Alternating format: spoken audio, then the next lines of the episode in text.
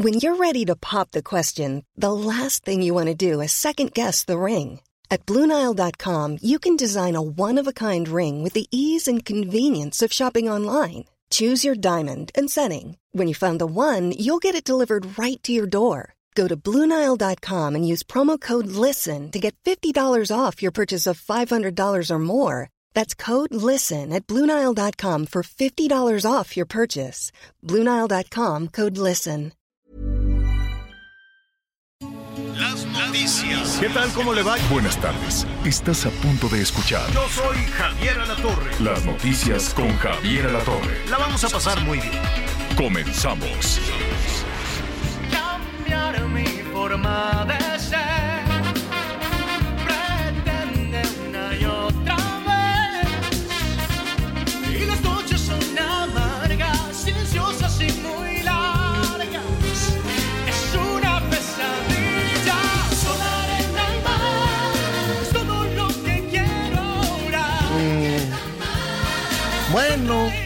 Hay mejores.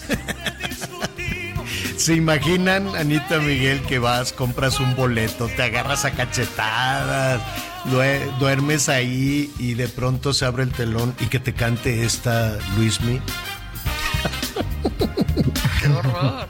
Que te No, salga con nos sola y mana, tárate". No, no.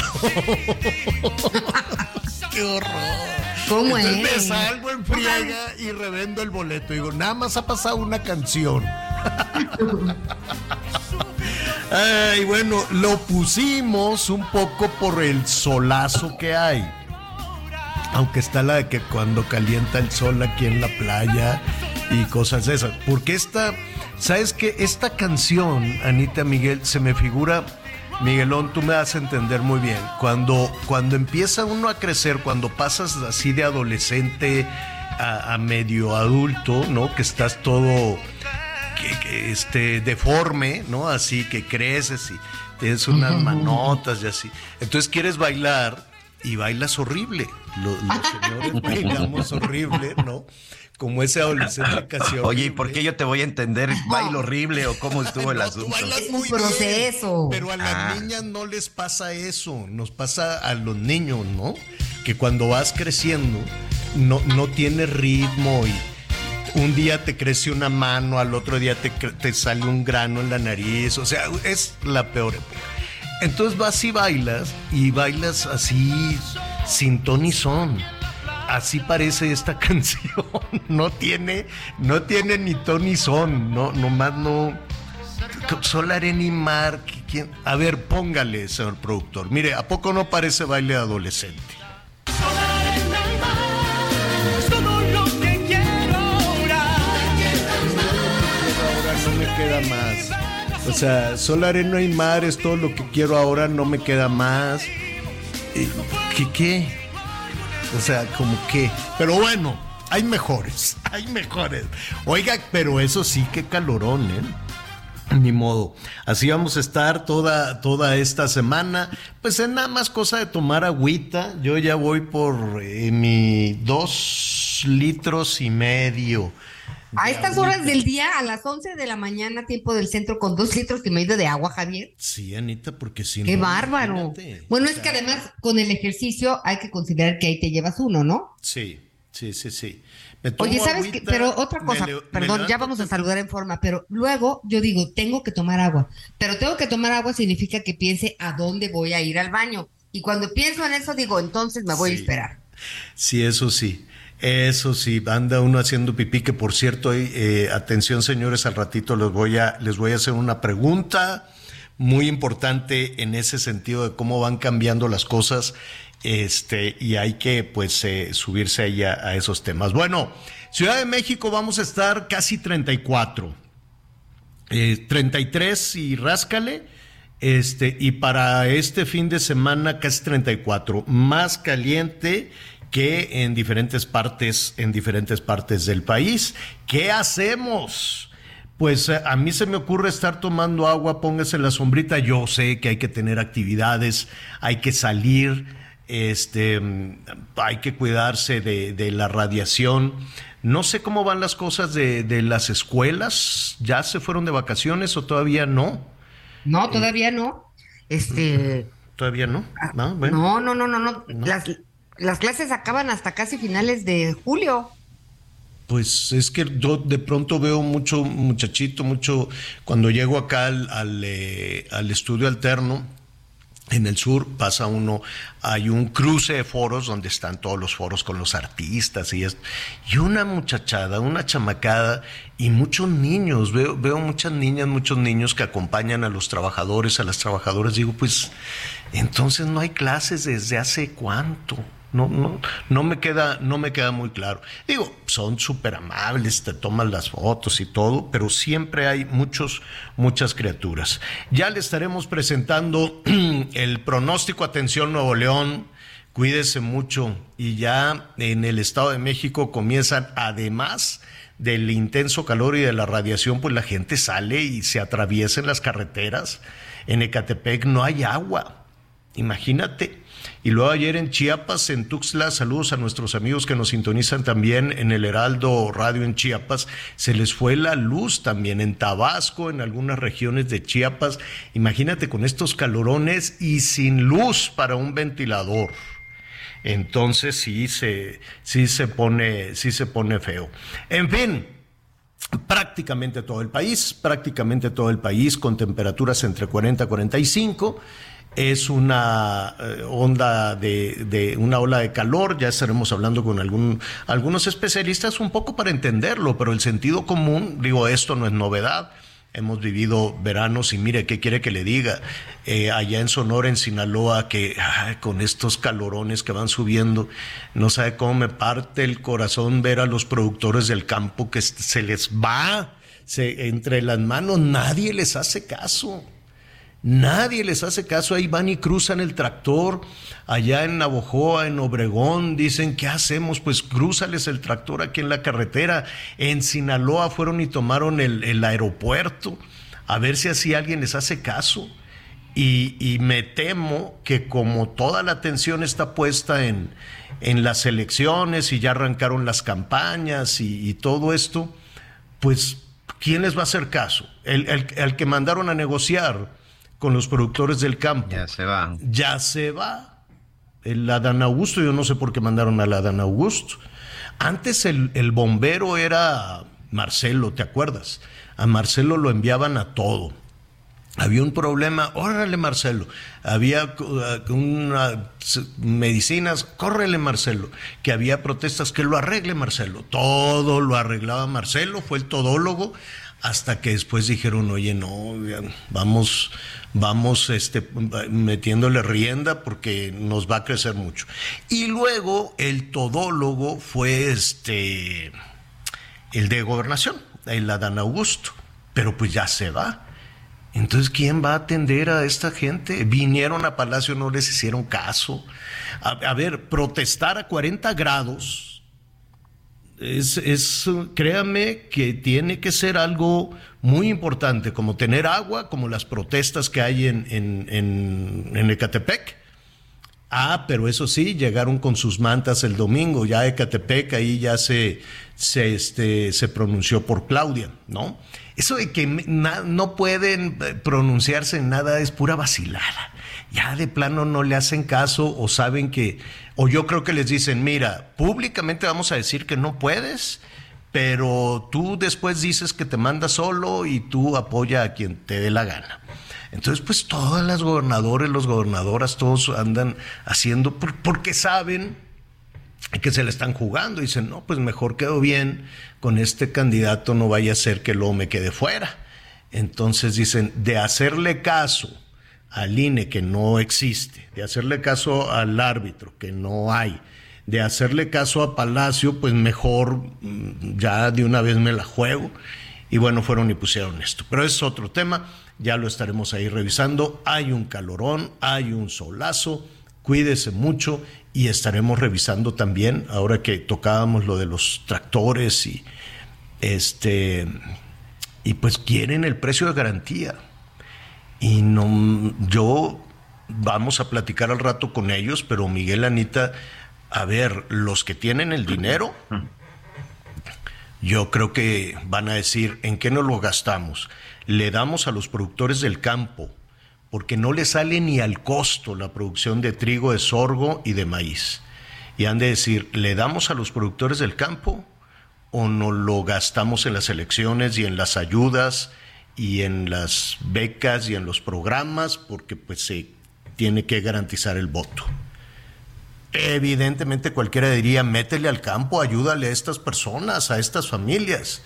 Pero como la lógica es electoral, me temo que el dinero que le quede a esta administración, pues ya quiero suponer que lo van a querer gastar en eso. No sé ustedes qué opinan. Sí, me parece. Hola Javier y Anita, amigos, me da mucho gusto Hola. saludarlos. Sí, me parece que eh, si hay un sector que se ha olvidado es el campo. Hoy que precisamente hablábamos con ellos para invitarlos a charlar, una de las cosas que se le preguntaba es, oiga, ¿cuánto tiempo más van a continuar en el aeropuerto? Porque ahí siguen y me dicen el tiempo que sea necesario. Bueno, y, la gente está molesta. Y, y hay una palabra muy importante que nos decía uno de los campesinos, Javier.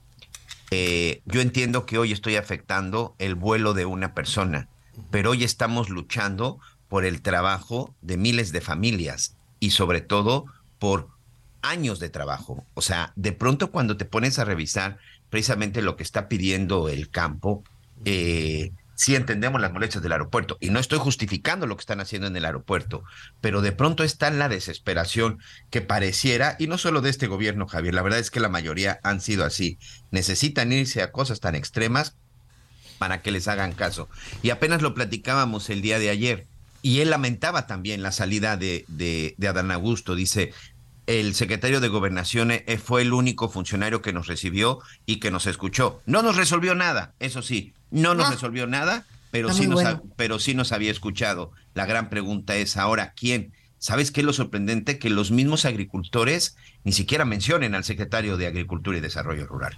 No, nadie. La otra vez se me olvidó su nombre, ahorita te lo digo. Sí, Víctor nadie. Villalobos. Ah, Pues sí, este pero ya se acabó este gobierno.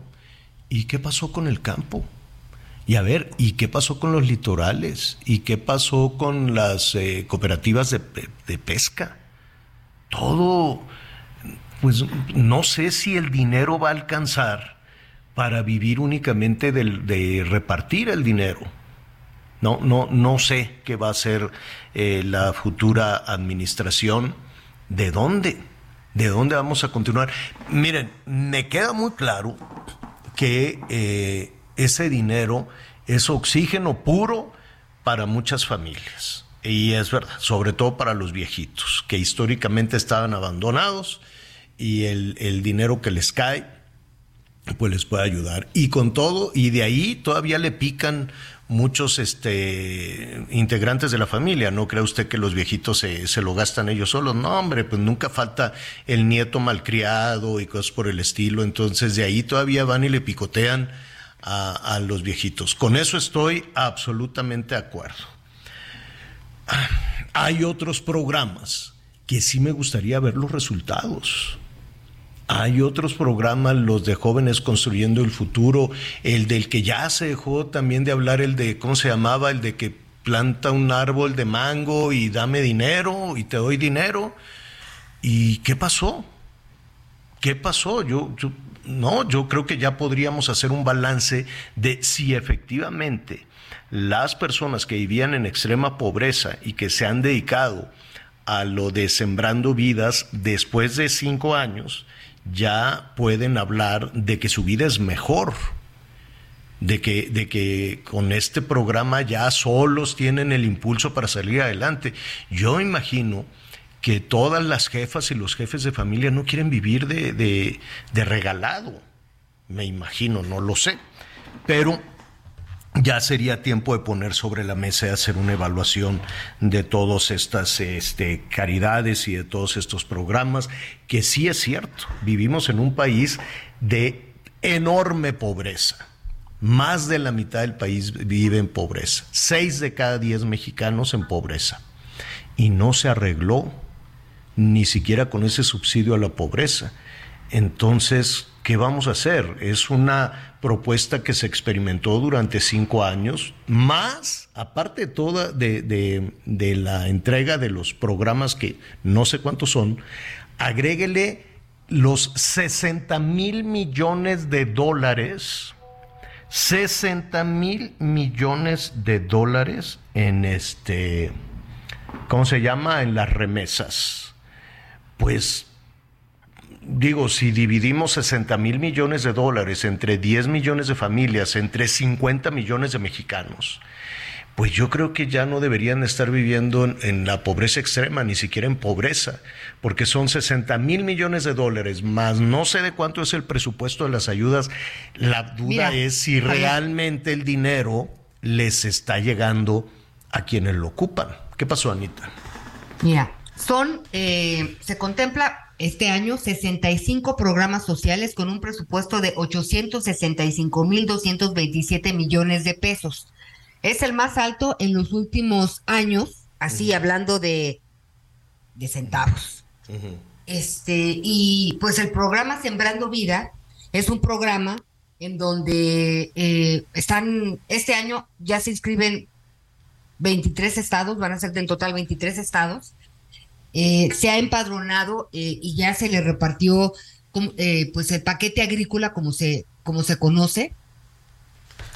-huh. Y pues es un programa de, de corto en un sentido aliento, pero realmente es un programa de largo, de largo, de largo. Sí, pero ¿cuánto será aliento? de largo Porque hay aliento? que ver que sembraron y que cosecharon.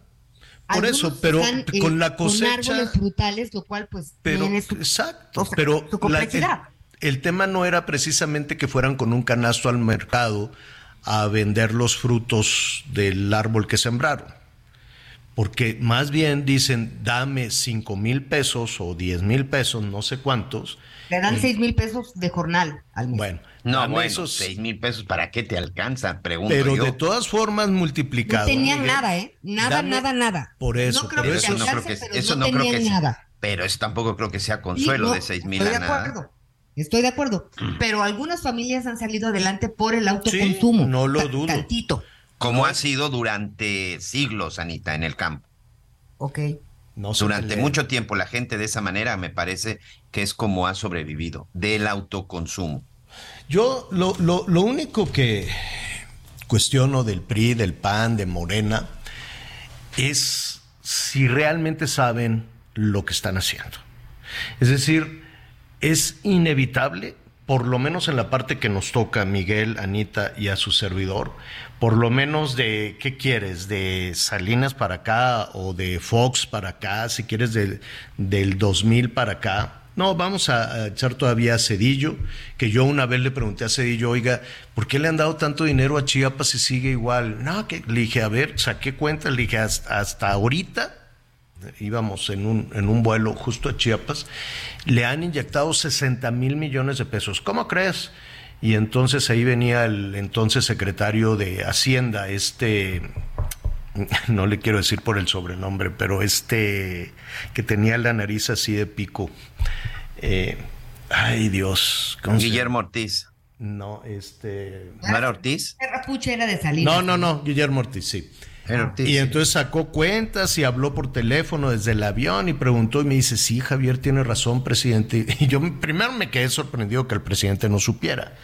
Digo, no, tu, no sí lo sabía, pero que no tuviera por ahí el dato claro. Le dije, ¿qué hacen si en este, en lo que va este año le han dado 60 mil millones o por lo menos ustedes han dicho eso? Con 60 mil millones yo creo que varias localidades y estamos hablando de hace, ¿qué? Casi 30 años. Y así cada año. Y le vamos a meter a Oaxaca, le vamos a meter a Guerrero, y ahí va una cantidad de dinero. Y luego lo de Peña, ¿cómo se llamaban? Las zonas, zonas estas que... Económicas. Esas cosas, y luego las desmanteló este gobierno, pero luego este gobierno volvió a decir que siempre sí. Y es, son una, una cantidad de dinero enorme. Ok, estamos hablando de 6 mil pesos que son muy buenos para las personas que viven en extrema pobreza. Pero a lo que yo me pregunto, el árbol ese, les dan 6 mil pesos por cuidar un árbol. No sé, yo supongo que les dan seis mil pesos para que desarrollen una actividad de la cual puedan vivir ellos y su familia. Pero estos gobiernos, todos, priistas, panistas y morenistas, que quieren que la gente dependa de ellos.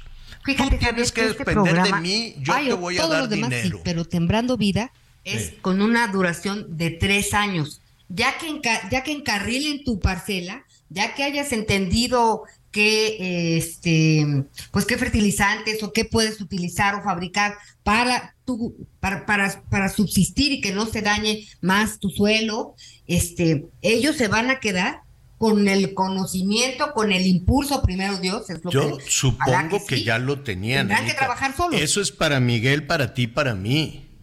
Que, que vivimos, que nacimos en una cuestión urbana, que vivimos en una parte urbana y que alguien los tiene que enseñar. Al fertilizante, cómo se cuida la tierra, cómo se cuida un árbol. Pero la gente que ha nacido, que ha vivido en el campo o en la selva, supongo que sabe más que un guardián de la galaxia que llega desde la Ciudad de México a decirles cómo. Supongo. Es gente que ancestralmente ha vivido con el campo y sabe lo que requieren, lo que necesitan. Es como lo que hablábamos de los productores de Baja California, de Sonora, de Sinaloa, de Chihuahua. Ellos saben cómo hacer producir el campo. Y las oficinas que están tan lejos en la Ciudad de México deciden cómo, cuando en su vida se han subido un tractor. Yo no sé, con todo respeto, si el secretario de Agricultura o el secretario de Gobernación se ha subido un tractor y ha logrado abrir el surco y sabe lo que se batalla y lo que se batalla con el agua. Igual los de Sembrando Vida, yo quiero suponer que sí saben cómo se debe de cuidar un árbol. Entonces, hay un discurso muy romántico, muy noble, muy bonito, de decir, les vamos a ayudar a estas personas, les vamos a decir cómo cu- cuidar la tierra, cómo fertilizar la tierra, pero ese es como un discurso del México postrevolución, es como de 1930.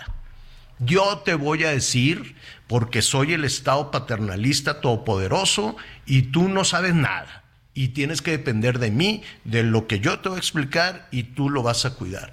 Yo creo que este país, con toda esa historia, con toda esa riqueza y sobre todo con millones de mexicanas y mexicanos que quieren salir adelante, ya lo podemos lograr.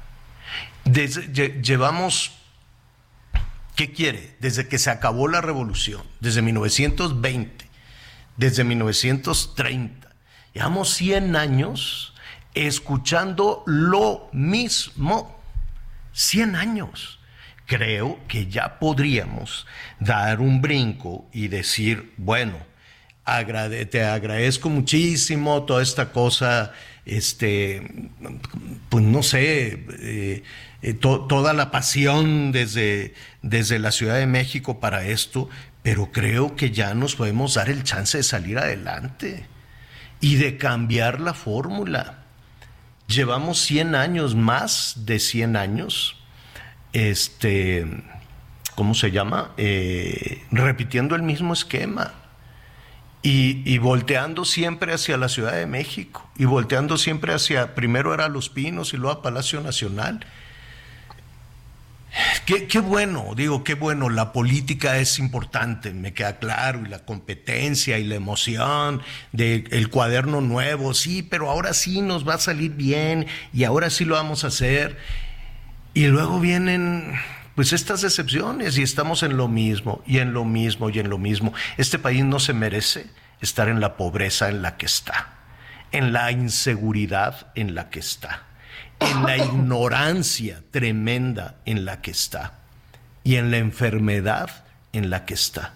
Porque es un país hermoso, porque es un país muy grande, muy generoso, que con trabajo, que con agua, que con libertad y que con verdadero apoyo, no condicionado, porque luego a todos los gobiernos les encanta condicionar, sea PRI, sea PAN, sea Morena, a todos les encanta condicionar. Te voy a dar esta bolsita de fertilizante, pero mira, ya viene aquí con el color que te corresponde.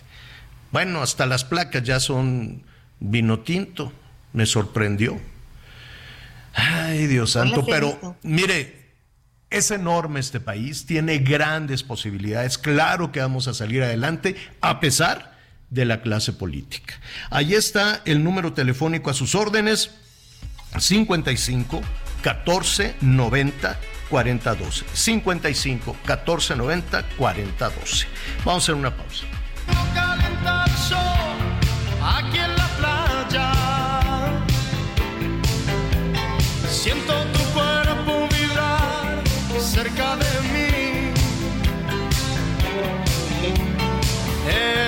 Palpitar, es tu cara, es tu pelo. Conéctate con Javier a través de Twitter, arroba javier-alatón. Sigue con nosotros. Volvemos con más noticias. Antes que los demás. Todavía hay más información. Continuamos. Las noticias en resumen. Fue vinculado a proceso Sergio N por el delito de maltrato animal en contra de un perrito en Tecámac, Estado de México. Luego de que aventara a este, pues, a este perrito a un caso hirviendo el pasado 28 de mayo.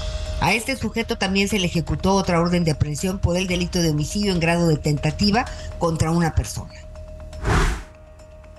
Una balacera dejó a dos mujeres heridas frente a los juzgados civiles en la colonia Doctores de la Ciudad de México. Según los primeros reportes, se trató de un ataque directo a una abogada de aproximadamente 60 años que se encontraba en un escritorio público. El presupuesto del presunto agresor se dio a la fuga.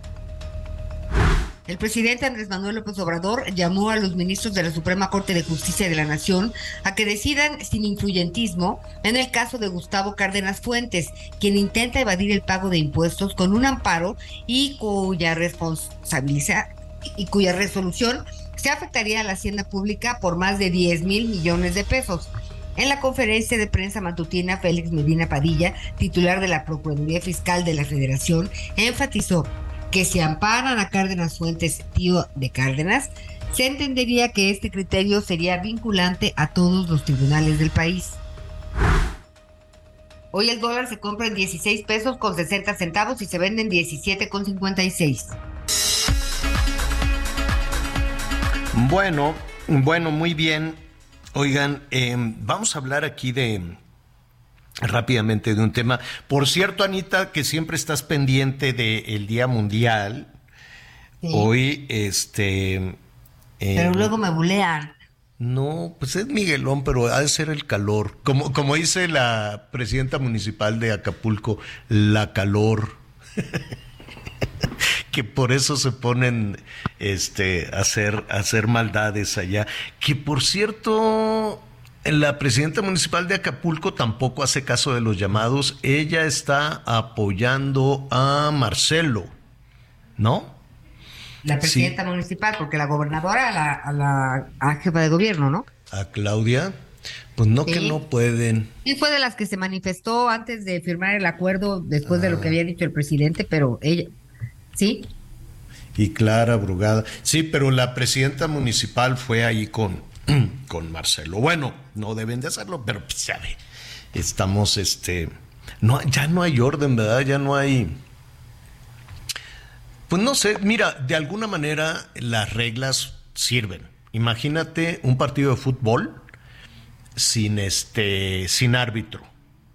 Un partido de fútbol así de, pues ¿cuántos entran a la cancha? No, pues yo traje a 15 y tú, no, pues es que también traje a mis parientes de acá y, y que jugaran 25 contra 12 y que, oye, este, ¿y cómo? Pues tú nada más mete gol allá en la casita que está allá, a como el lugar.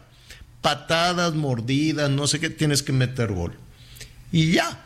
Entonces, pues yo así se me, así tengo esta percepción de que, de que estas elecciones así van a ser. Que cada quien haga lo que se le dé la gana. El PRI, el PAN, el Verde. Uy, que por cierto le sacaron ahí una acusación Mexicanos Unidos contra la Corrupción a, a uno de los corcholatos nuevos. Eh, bueno, este, estos dos, Noroña y, y Velasco, ¿son corcholatas o, o nada más son... ¿Sí son Digo, corcholatas? pues Porque pues, el presidente no... Ya no- renunciaron. Sí, todos renunciaron. Sí, pero Hasta no Jacob- los nombró. bueno, Acuérdate que el presidente dijo, mis corcholatas son. ¿no? O sea, mis candidatos son, y ya después se sumaron estos. Bueno, Mexicanos Unidos contra la Corrupción la, le acaba de sacar ahí una investigación del desvío de dinero cuando era gobernador y a dónde fue a dar tanto desvío y la compra de votos, en fin, eh, que está, está interesante. Al ratito, al ratito se la vamos a, a platicar y va directa contra uno de los aspirantes, contra el, eh, el verde Manuel, Manuel este, Velasco. Pero es otro tema. Bueno, em, eh, estábamos en que hoy es el día de eh, la donación de sangre. Em, es, es, algo que, que, que en lo que medios de comunicación, Anita, Miguel, su servidor, siempre en algún momento pues hemos recibido alguna petición y lo hacemos con mucho gusto. Eh, alguna cuando un integrante de la familia pues eh, eh, este y tocamos madera pues se enferma y llega a una situación complicada pues la angustia de conseguir este sangre para alguna intervención quirúrgica pues en, ocasiones puede ser algo muy, muy angustiante. Y está la otra cara de la moneda, ¿no? Personas que no, no nos detenemos a considerar, a considerar la salud, a considerar una situación de riesgo, porque pues no tendríamos en muchas ocasiones por qué, ¿no? Tenemos que preocuparnos en mucho, por, la inseguridad, por el estrés financiero famoso, que el dinero no alcanza, que llega uno arrastrándose a la quincena y, de pronto pues no tenemos en esta escala de prioridades algo tan importante como el tema de la donación de órganos y de sangre. Entonces vamos a hablar de ese tema con Marisa Martínez, la doctora Marisa Martínez. Ella es jefa del Banco de Sangre de la Cruz Roja de la Ciudad de México. Marisa, qué gusto este, que estés con nosotros esta tarde. Hola, muchas gracias a ustedes por darnos la oportunidad de transmitir este mensaje. Me queda claro, Marisa, que ustedes constantemente, ¿no? Desde que se levantan están pensando en cómo, en cómo hacer más dinámico este banco de sangre. ¿En qué nivel estamos en México?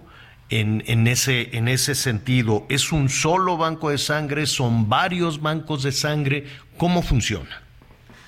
En México tenemos diferentes, varios de, mm, servicios de sangre. Tenemos aproximadamente 500 bancos de sangre repartidos en todo el país. En México tenemos el de la Cruz Roja en Polanco.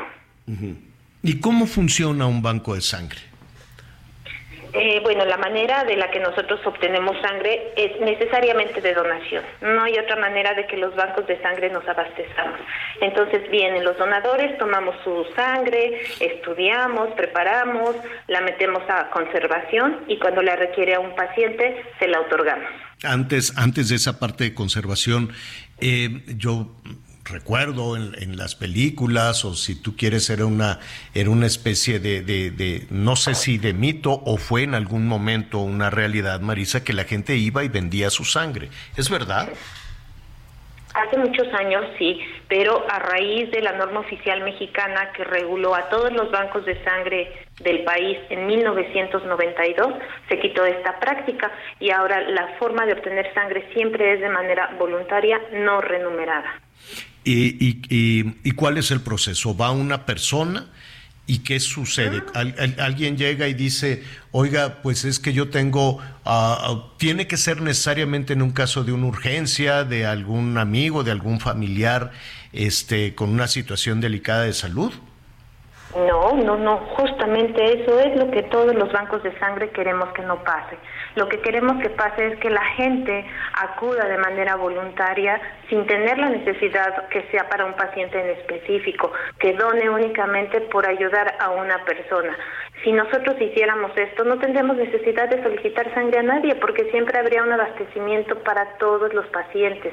Entonces llegan, dicen yo vengo a donar sangre de manera voluntaria, eh, presentan su identificación, tomamos sus datos generales, les realizamos una muestra de sangre para ver que vengan en condiciones óptimas, pasan a una entrevista donde un médico va a hacer una serie de preguntas, va a revisar signos vitales, va a revisar su estado de salud en general y si todo está bien ya entra propiamente al proceso donde vamos a extraer 450 mililitros de sangre más o menos de 10 a 12 minutos. Después de esto, reposan un poquito, nos cercioramos que se encuentren en buen estado, entran a un área donde vamos a otorgar un refrigerio, sobre todo líquidos, para reponer el volumen que estamos quitando. Si todo está bien, si la persona se encuentra en condiciones óptimas, se puede retirar. Eh, Anita Lomelí te quiero preguntar, pero es que eh, nada más un, un comentario, doctora. Híjole, los señores, ay, ¿cómo le huimos a las agujas? Cada vez que tenemos que ir a un check-up, o por lo menos su, su servidor, a la hora que llegas, son muy amables o les da mucha risa a, a las personas que, que, que, te sacan sangre para, para el análisis, pero uno casi se desmaya y luego me cuentan que los señores se desmayan ahí. Así es, es con un agujón así marca diablo y ¡zum! sale el chorrón de sangre. No, no, no, no, no, no, esos son mitos. En realidad creo yo que si alguien conoce algo, el miedo desaparece, ¿no? El miedo es ante lo desconocido, pero si alguien viene, le explicamos qué le vamos a hacer en cada punto, les decimos cómo se hacen las cosas, eh, el, el, miedo se va perdiendo. Además, dolor existe, claro, siempre. Pero es un piquetito, digo, es, es, un piquetito. Es más la impresión que estás viendo. Yo me volteo para el otro lado, pero estoy viendo, le digo, te falta otro tubo por llenar, porque llenan tubos y tubos y tubos. Ay, pero es más la impresión nada más, ¿no? Claro, pero además es importante que consideremos que para que a una persona le pongan sangre, debe de estar sufriendo realmente algo importante. Entonces yo como persona sana puedo otorgarle un pequeño dolor a cambio de que esa persona pueda salvar un gran dolor. Claro, claro. Anita Lumelí te quiere comentar, Anita.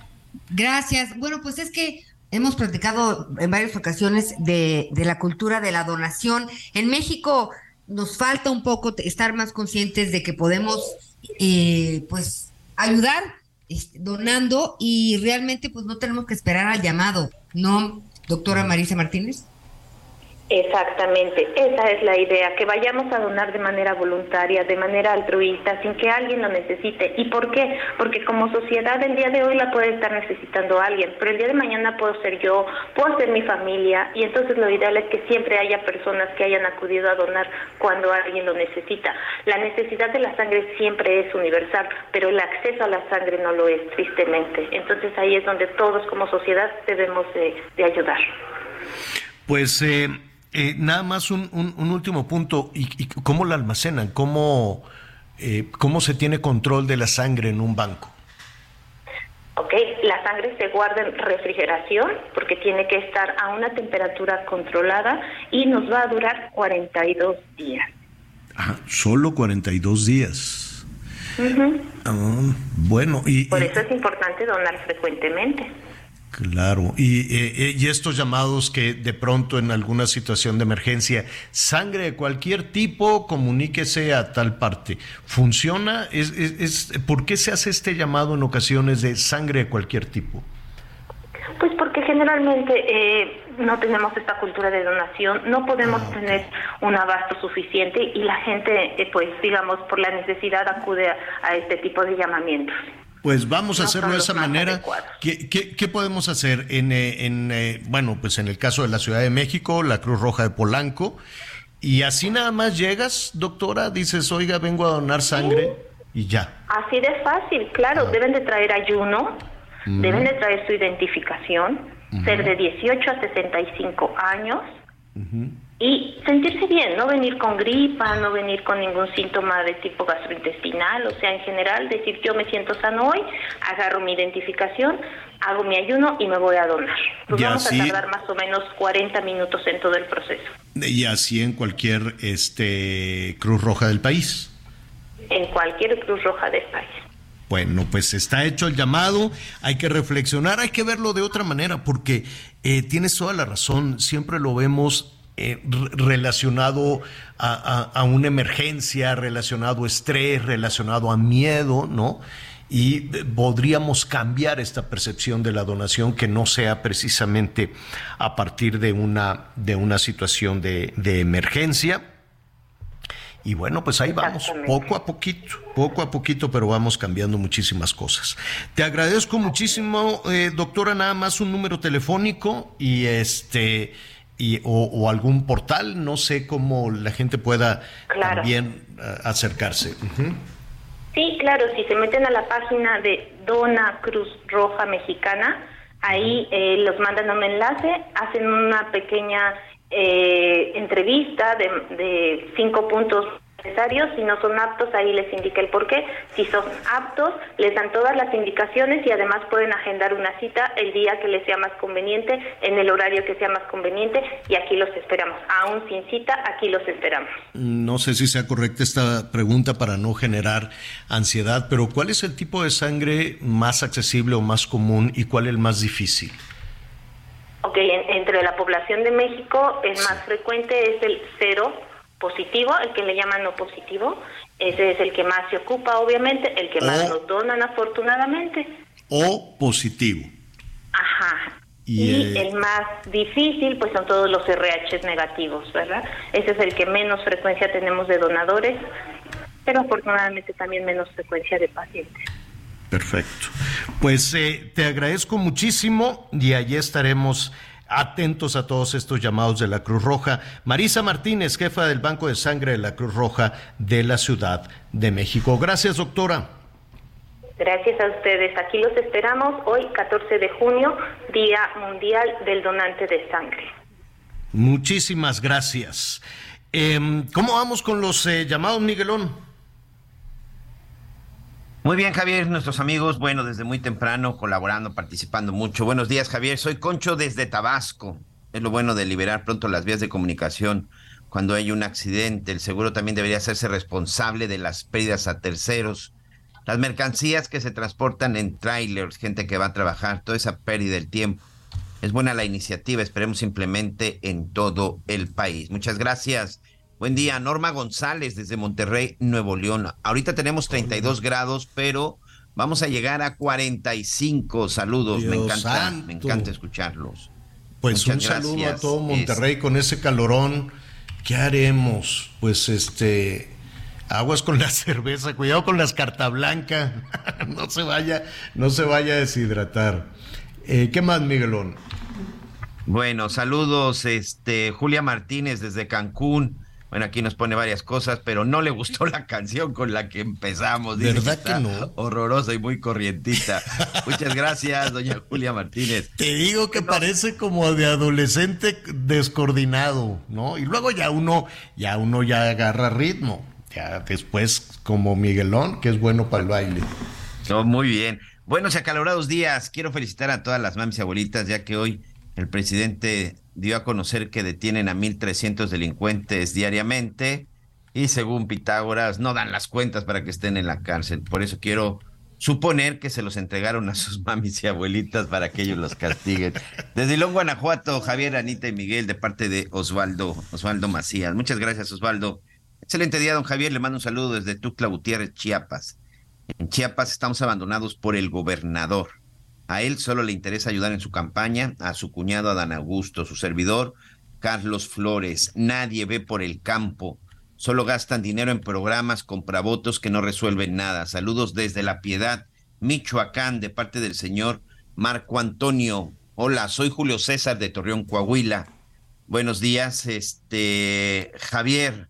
Sobre el campo, bueno, dice que si tú eres, eh, que si somos anti-AMLO. No, no, no, aquí, aquí hablamos de todos. Y sobre el campo, si no hay cosecha, pues que busquen otro trabajo, que no estén esperanzados. Así de plano, don, don Julio. Oye, nada más decir una cosa, que por fortuna tenemos comida en, la mesa porque el campo ni siquiera en pandemia se detuvo. No. Sí, sí, sí. bueno, parte de lo que dice aquí nuestro amigo de Torreón, Coahuila. Mónico Ochoa, saludos desde Guayma, Sonora. No hay apoyo ni para el sector salud, está agonizando desgraciadamente el campo y el sector pesquero están igual, no hay apoyo. Aquí leemos todos los mensajes con todos los puntos de vista completamente diferentes, señor. Sí, sí, sí, sí. Y no, no se trata, yo, yo creo que una, que una de las cuestiones que tenemos que, que superar en, eh, para poder jalar y para poder avanzar es dejar a la clase política en su competencia, que es pues que está bien, que es muy sana, que eh, así es este, este país y otros más. En Estados Unidos cada cuatro años están también con la misma cosa, demócratas, republicanos, y luego se van contra nuestros paisanos, se van contra México y que el muro cada ratito, por lo menos cada cuatro años. Aquí es constante. Cada año tenemos elecciones de algo, de alguna situación. Lo que creo que tendríamos que hacer es alejarnos un poquito de eso para que el país respire. Porque si nos quedamos únicamente entre estás conmigo o estás contra mí, pues arrastramos a todo el país en esa dinámica y alguien tiene que trabajar. Me queda claro que los políticos no trabajan, que las y los políticos no trabajan, están en lo suyo o trabajan precisamente en diseñar ese tipo de cosas, ¿no? ¿Cómo lo hacen con el dinero nuestro? Eh, no, no, no con el de ellos, pues, no van a abrir la cartera para eso. Este, pero si nos metemos todos a esa vorágine, a esas divisiones, a ese enojo, a quítate tú y yo no, todas las elecciones en el mundo son así, parten o, el, motor o digamos que la, la semilla es el odio, la semilla es eh, eh, la, la, ¿cómo le diré? La, la, la, división, el enojo, ¿no? Y a partir de ahí sí, vamos en contra de todos ellos porque nosotros son ellos y nosotros. Así es la política, es dividir, pero pues el resto del país no aguantaría ir en ese ritmo. Todos nos tenemos que poner a trabajar. Si no, ¿cómo le vamos a hacer? y tenemos que sacar adelante al campo y sacar adelante la educación y sacar adelante los pequeños negocios, las loncherías, las torterías, las tortillerías y ver qué pasa con los precios, qué pasa con el huevo, por ejemplo, ¿no? ¿Dónde se queda la ganancia en el intermediario? ¿Qué pasa con los intermediarios también con el, con el trigo? ¿No? ¿Por qué los precios de los productos procesados siguen tan alto y si ya bajaron los precios de los insumos, ya bajó el precio de la harina, ya bajó el precio de todo lo que se requiere. Entonces, si, si nos distraemos, sí, es muy atractivo, es muy emocionante, ¿no? Cada vez que hay un concurso, cada vez que hay una carrera, desde el palo encebado hasta las elecciones, hasta los concursos de baile o de canto, siempre es muy emocionante, ¿no? Ver quién gana, quién pierde la estrategia. Pero no podemos subirnos y no, no, no, podemos quedarnos allí, no podemos quedarnos en esa, en, en, esa vorágine de odio y de, y, de división que significan los procesos electorales en cualquier lado del mundo, no nada más en México. Porque imagínense, luego se acaban las elecciones y las familias quedan divididas y los amigos quedan divididos y las comunidades quedan divididas y ellos pues muy a gusto dicen, no, pues yo no te dije que te pelearas con tu suegro, ¿quién te manda tú, no? Y ya se van muy contentos y los demás nos quedamos girando y nos quedamos en medio de la incertidumbre, del enojo y descuidamos lo verdaderamente importante. Lo verdaderamente importante no son los políticos. Lo verdaderamente importante es usted, son las familias, son las ciudades, es el campo, son las costas, son los trabajadores, los que van a, las oficinas, los trabajadoras y los trabajadores del gobierno, los burócratas, los de los talleres, los que construyen, los que hacen cambios. Somos muchos, somos 130 millones. ¿Sabe cuántos son los políticos? Un puñito, son poquititos y nos tienen agarrados. Y nos tienen agarrados y dicen, no, no, no, no, no, no, tú vas a depender de mí, tú vas a hacer, tú solo vas a pensar en lo que yo diga. Contestando entonces a nuestro amigo, no, no, no, no, no, uno no es ni a favor ni en contra ni del señor presidente, ni de ningún candidato, ni nada. Esa es su dinámica, esos son ellos. Nosotros los ciudadanos tenemos que apoyarnos, salir adelante y poner el dedo en donde duele para que se cure.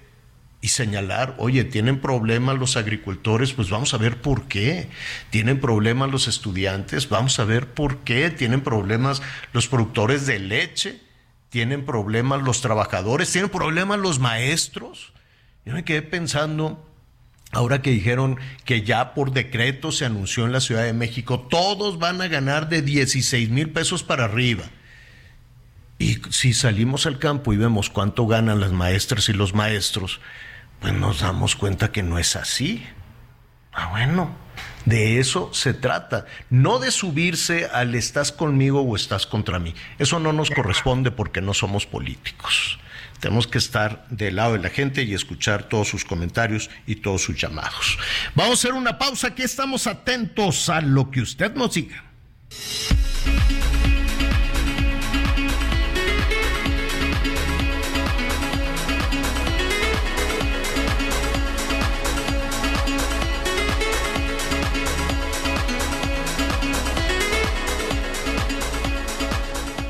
Conéctate con Miguel Aquino a través de Twitter, arroba Miguel Aquino.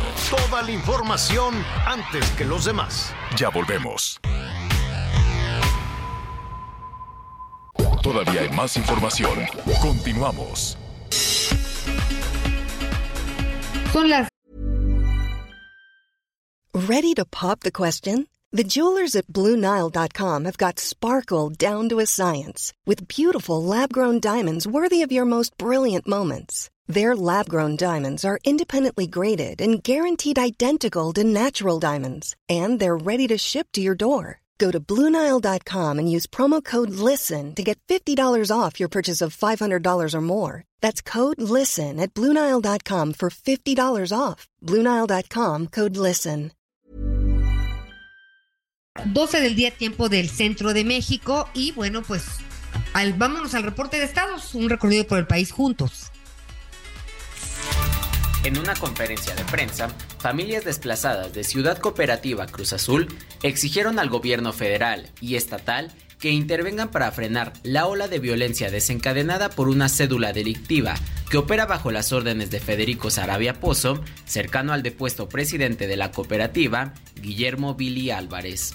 Los afectados señalaron que han sido baleadas, vandalizadas y desalojadas un total de 32 casas, mismas que les fueron asignadas en comodato como parte de sus prestaciones laborales. Además, denunciaron ser víctimas de agresiones, robos, daños a sus vehículos y amenazas de muerte para ellos y sus familiares. Los agraviados también acusaron que agentes del Ministerio Público se burlan de ellos cuando acuden a interponer alguna denuncia por robo o daño a las propiedades, o en el mejor de los casos, inician las carpetas de investigación correspondientes, pero les dan carpetazo. Por último, las familias desplazadas aclararon que su demanda es ajena a la pugna por el control de la planta Hidalgo de la cooperativa La Cruz Azul, que hoy se mantiene en poder del grupo de Sarabia Pozo a través de incondicionales informó Ángel Villegas. La tarde de este lunes 12 de junio, la Comisión de Búsqueda del Estado de Coahuila informó que se une a las investigaciones en el caso de Sandra Nalí Ramírez, quien desapareció el pasado 29 de mayo en Jalisco. La dependencia compartió el boletín de la joven en redes sociales y pidió a la ciudadanía cualquier información que ayude a localizarla. De acuerdo con la ficha de búsqueda, Sandra Nalí, de 33 años de edad, es de tez blanca, cabello chino y una complexión delgada. Entre sus señas particulares se encuentran lunares en la nariz, pecho y espalda media. Además, fue vista por última vez en el municipio de Zapopan con una blusa negra de manga corta, chamarra y tenis negros. La familia de Sandra Nalí continúa preocupada por su desaparición porque desde el pasado 29 de mayo no ha tenido más contacto con ella. Además, la Fiscalía de Jalisco presentó algunos videos e imágenes que muestran a la joven cuando abordó un camión foráneo con destino a Querétaro. Hasta estos momentos no se tiene mayor información y ella no se ha contactado con su familia. Desde Guadalajara, Mayeli Mariscal, Heraldo Radio.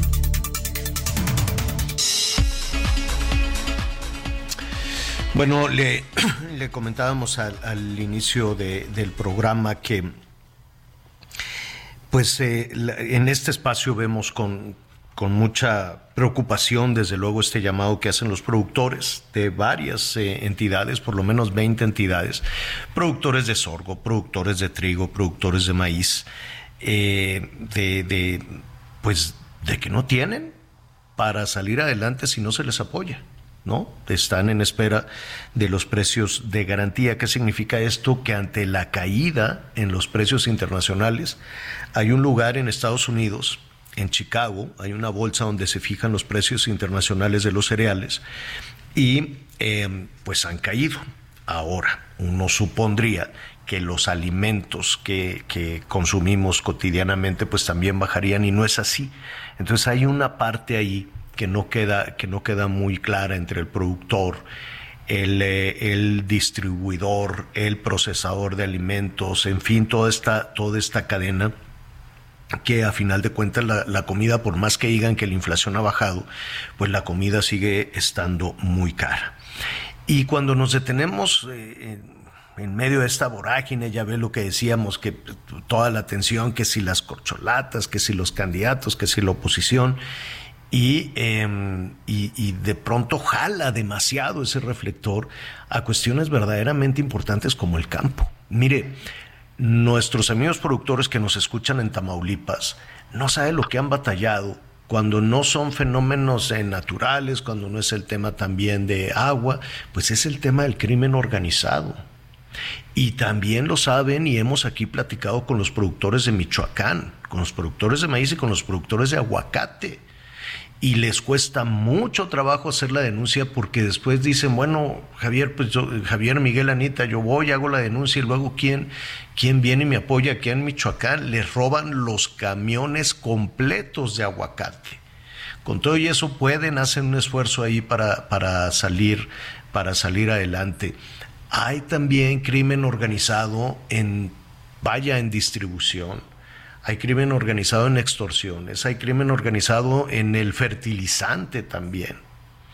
Es hacer producir el campo es una tarea titánica, enorme. Y después la Ciudad de México queda absolutamente lejos, no solo en, en, en, en una distancia geográfica, sino en la percepción. ¿no? La Ciudad de México está en otro tema toda. Está eh, pensando en mantener, eh, mantener el poder, mantener su proyecto, que no está mal, está bien, ese es su, ese es, eso es en lo que están, esa es su vocación. Pero hay sectores del país que están en otra cosa y aquí ya hablamos y eh, poco a poquito los estamos visitando. Ya visitamos a, algunos productores de Jalisco, hablamos con la gente de Nayarit. Eh, sé que algunos productores de Baja California, que en, en Mexicali, saludos allá en, en, Tijuana y en Mexicali también hay, hay bloqueos en el Palacio Municipal. ¿Por qué? Porque pues la situación es desesperada. A ver, nadie quiere a 40 grados centígrados estar bloqueando un camino, me imagino. Lo que quieren es echar a andar los tractores en la tierra y es ponerse, y es ponerse a producir. ¿Qué es lo que está sucediendo? Me da gusto saludar de nueva cuenta a Baltasar Valdés Armentia. Él es presidente de Campesinos Unidos de Sinaloa. Baltasar, ¿cómo estás? Buenas tardes. Buenas tardes, Javier, a la orden. Oye, Baltasar, eh, tomaron el aeropuerto de Culiacán o lo rodearon. ¿Por qué? Eh, sí, el aeropuerto paralizado, no hay vuelos ni de llegada ni de salida. Eh, esa es una decisión que tomamos ayer los productores en la Asamblea Estatal, que llevamos a cabo en Palacio de Gobierno. Llegamos aquí a las 3 de la tarde y hasta este momento seguimos. Eh, yo sé que eso significa pues un trastorno para muchas personas este, sinaloenses o no, o sea, Sinaloa, Culiacán, pues es una actividad, tiene, tiene muchísima actividad de todo tipo. Eh, y, que lo están afectando, me queda claro. Eh, pero hay, hay quien los esté atendiendo, hay quien les diga, oye, Adán, este, vamos a, a platicar, digo, Baltasar, vamos a, a a, a, a, solucionar esto, vente aquí, nos sentamos en este campo, en esta mesa. ¿quién, ¿con quién, quién los está escuchando? ¿Quién va a resolver esto? Te doy algunos antecedentes rápidos, Javier. Nosotros lo hemos repetido ya a los medios de comunicación. Este proceso no es una decisión espontánea ni inmediata. Nosotros tenemos tres meses con esta lucha, donde hemos ido transitando por diversas oficinas gubernamentales, planteando el problema y también planteando las soluciones. Eh, empezamos en mayo, perdón, en abril, estamos ya a junio, hemos hecho cuatro grandes manifestaciones de inconformidad para que el gobierno volviera a vernos y nos atendiera. La última, anterior más bien a esta, es que estuvimos en el Palacio Nacional la semana pasada pidiéndole audiencia al presidente ni el propio secretario de Gobernación a pesar de haber hecho un compromiso con nosotros, sí nos atendió, nos abrió la puerta y nos dijo que en una semana tendríamos la respuesta de, nuestra solicitud, de nuestras propuestas. Y bueno, eso sucedió hace tres semanas. Y hasta a este día eh, desconocemos qué ha pasado, pero no hemos tenido respuesta. Eh, en base a todo eso es que ayer, tras una convocatoria, nos reunimos los productores de Sinaloa. Oye, Ba- Baltasar, Ba- Baltasar, ¿me, me escuchas? Sabes que es muy importante lo, lo que nos estás diciendo, lo que nos está diciendo Baltasar. Vamos, va- vamos a buscar una, una línea más limpia porque no, no entendemos eh, todo, lo, todo lo que nos está diciendo. Ya nuestro productor le está, lo está buscando de nueva cuenta. Déjeme decirle que eh, si bien eh, hay muchísima tensión en el bloqueo de un aeropuerto internacional con una serie de afectaciones enormes, desde luego la que han- las que han tenido, pero pues lo mismo sucedió ahí en la carretera internacional, en el tramo que va de Navojoa a, a- ahí en, en Navojoa, en Ciudad Obregón, que es la parte Ya lo recuperamos, señor. que es la parte sur, gracias Miguel, la parte sur de Sonora, ya muy cercana con Sinaloa, también hubo bloqueos, también hay malestar en Jalisco, también hay malestar en Chihuahua, también hay malestar en Durango. Y el asunto de alguna u otra manera va, va creciendo. Yo sé, porque estamos recibiendo muchísimas llamadas de gente que dice, oye, pero hay, hay otro tipo de actividades que también se están este, afectando, como lo que sucedió ahí en, en, en Navojoa y en Ciudad Obregón, como lo que está sucediendo en Culiacán. ¿Hasta cuándo, Baltasar? Primero te preguntaría, ¿hasta cuándo liberarían ustedes el, el, eh, el aeropuerto de Culiacán? Y la otra cosa es, ustedes ya tenían un acuerdo con el secretario de Gobernación. ¿Qué les prometió? ¿Qué les puso sobre la mesa? La, reunión con el secretario de Gobernación pues fue a raíz de la primera reunión donde nosotros hicimos los planteamientos, nuestros problemas y nuestras posibles soluciones y pues él se comprometió a llamarnos una semana después. Decía yo hace rato, eh, ese día pues hasta hoy no, no se concretó. La segunda Pero a llamarles, a llamarles para qué? Es, es- es muy claro, ustedes quieren precios de garantía y les dijo, sí, se les va a pagar o qué les dijo? No, no, no, no, que no tenía la solución en ese momento, que le diéramos tiempo. Había la promesa de que ellos hablarían con los industriales para efecto de llegar a alguna negociación donde la participación, solución al problema, este, la compartiéramos. Y eh, como te digo, hasta este momento ya no hubo reunión. Él parece ser que ya se va de la secretaría, se va a su campaña. Y ese es el motivo por lo cual nosotros, los productores en Sinaloa, decidimos radicalizar el movimiento y llegar al extremo este, donde efectivamente hay terceros afectados. Sin embargo, este, nos ha tocado platicar con muchos usuarios del aeropuerto y algunos se manifiestan en contra, otros a favor, entienden cuál es la problemática. Oye, eh, ¿qué, ¿qué sería necesario para liberar el aeropuerto? Así concreto, Javier. Necesitamos que el presidente emita una orden ejecutiva a la Secretaría de Hacienda para que se disponga del recurso necesario que complemente los precios internacionales y poder llegar a un precio objetivo de 7 mil pesos para maíz y 8 mil pesos para trigo y ahora se agrega el sorgo porque nos hemos sumado diferentes estados como Tamaulipas que es predominantemente de sorgo donde ellos proponen un precio de 6.500 pesos por tonelada. Ese en concreto lo que el movimiento reclama. ¿Cuál es la diferencia? ¿En cuánto les están pagando? El, el... El maíz está en 5 pesos o menos y lo vendes este, por la vía libre, le llamamos nosotros, o sea, compradores que llegan y en el mismo campo te, te reciben la cosecha y te lo La llevan. tonelada, a ver, ustedes quieren el, el maíz en 7 mil pesos la tonelada, ¿es correcto?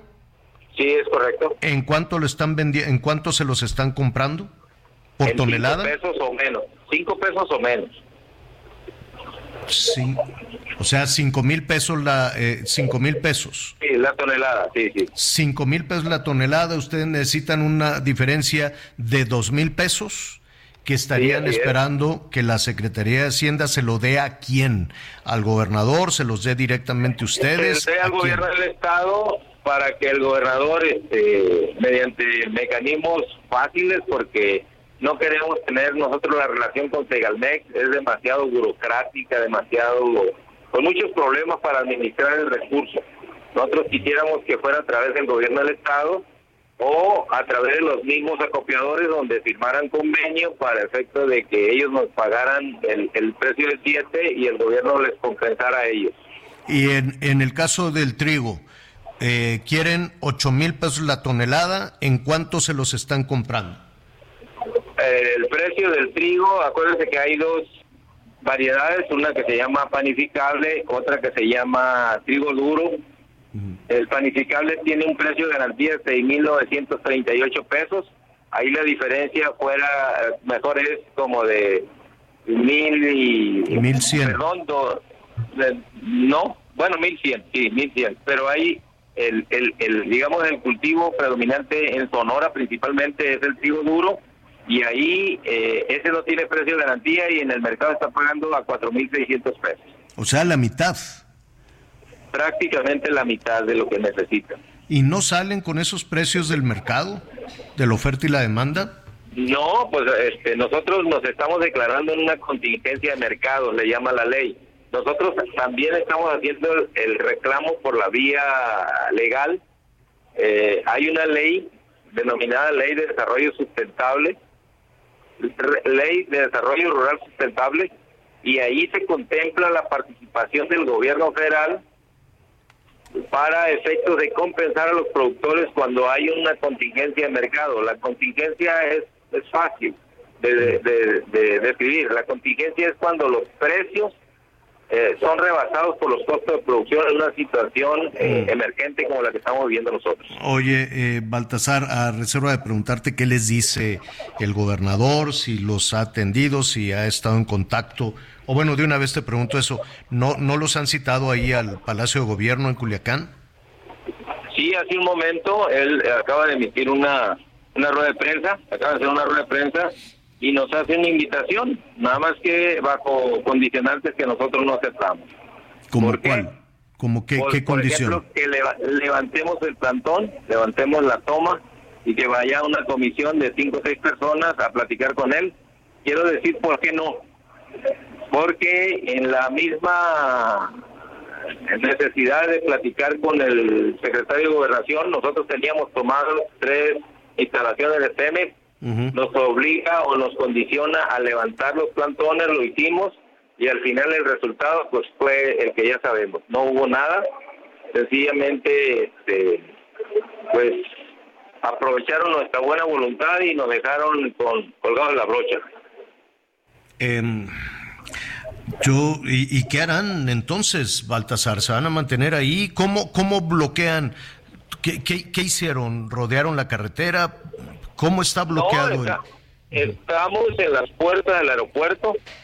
Eh, el mismo aeropuerto, la administración del aeropuerto cerró las puertas con, con seguros. No hay acceso.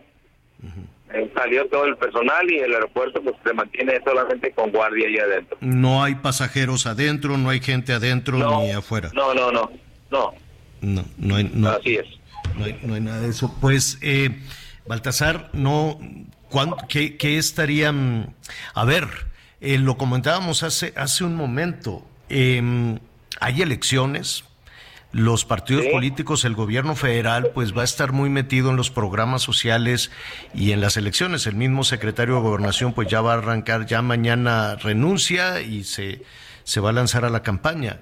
¿Qué, qué, qué, qué, qué ven ustedes? ¿Qué plan tienen? ¿Qué, qué van a hacer? Pues nosotros hemos hecho el, el último acto de resistencia que es la toma del aeropuerto. Sabemos que es un, digamos, es un punto muy sensible del gobierno y del gobierno federal.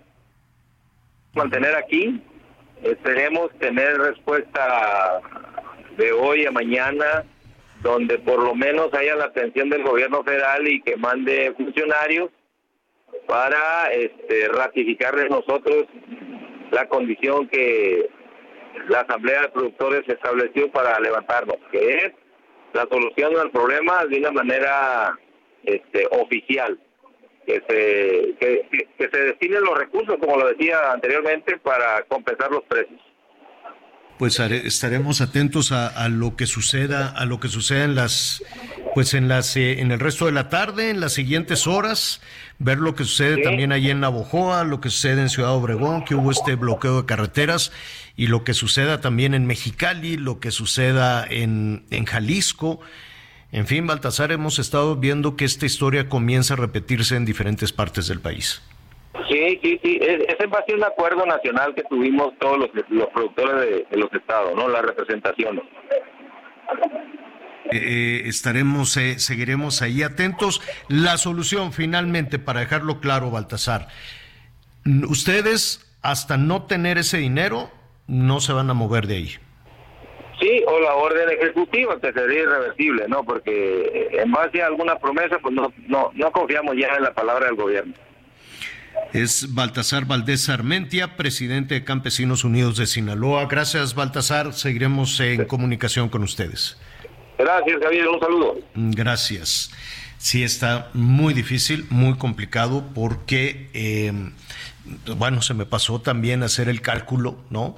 Por ejemplo, de, del, eh, trigo duro de Sonora, que se los están comprando en cuatro mil, cuatro mil y feria, y quieren ocho mil. eh, no habrá que multiplicarlo también por los eh, millones en la producción. Y la alternativa también, mire, en Estados Unidos tienen una cosecha récord de trigo, en Brasil también. El asunto es que no se ve que los precios internacionales del trigo o del maíz bajen.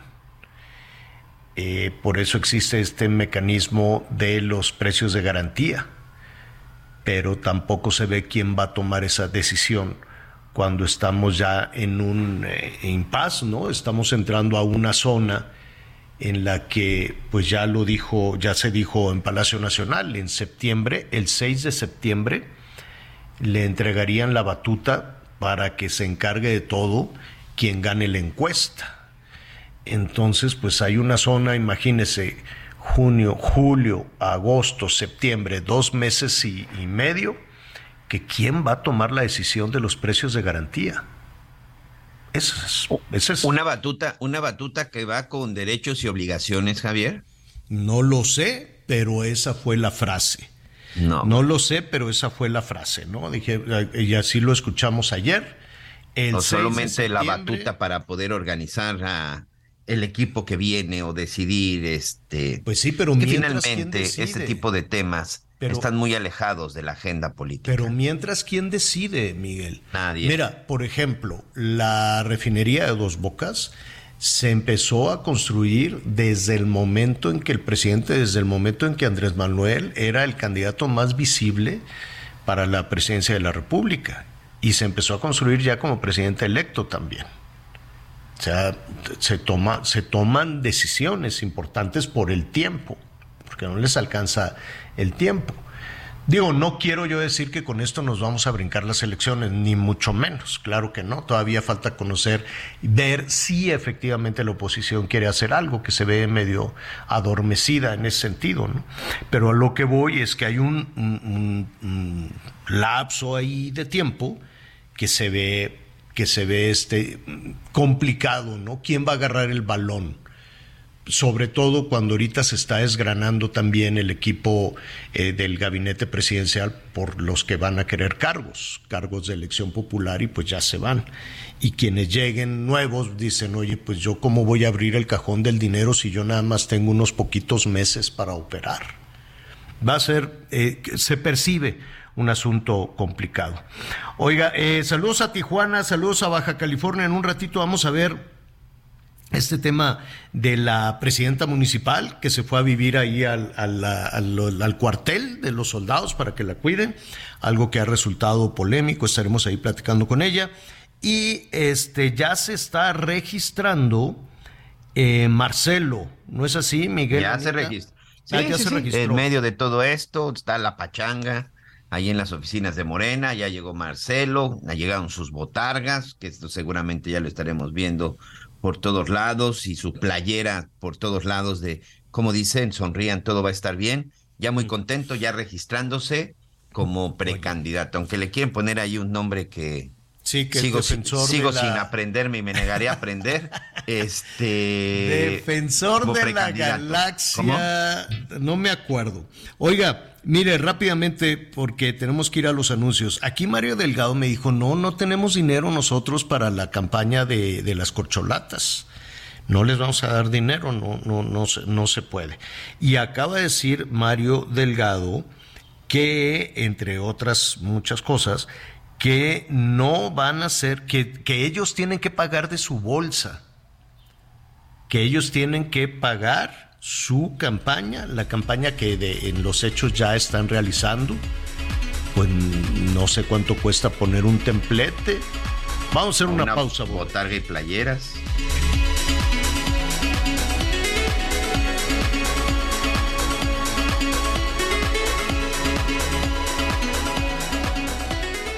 Conéctate con Ana María a través de Twitter, arroba Anita Lomelí.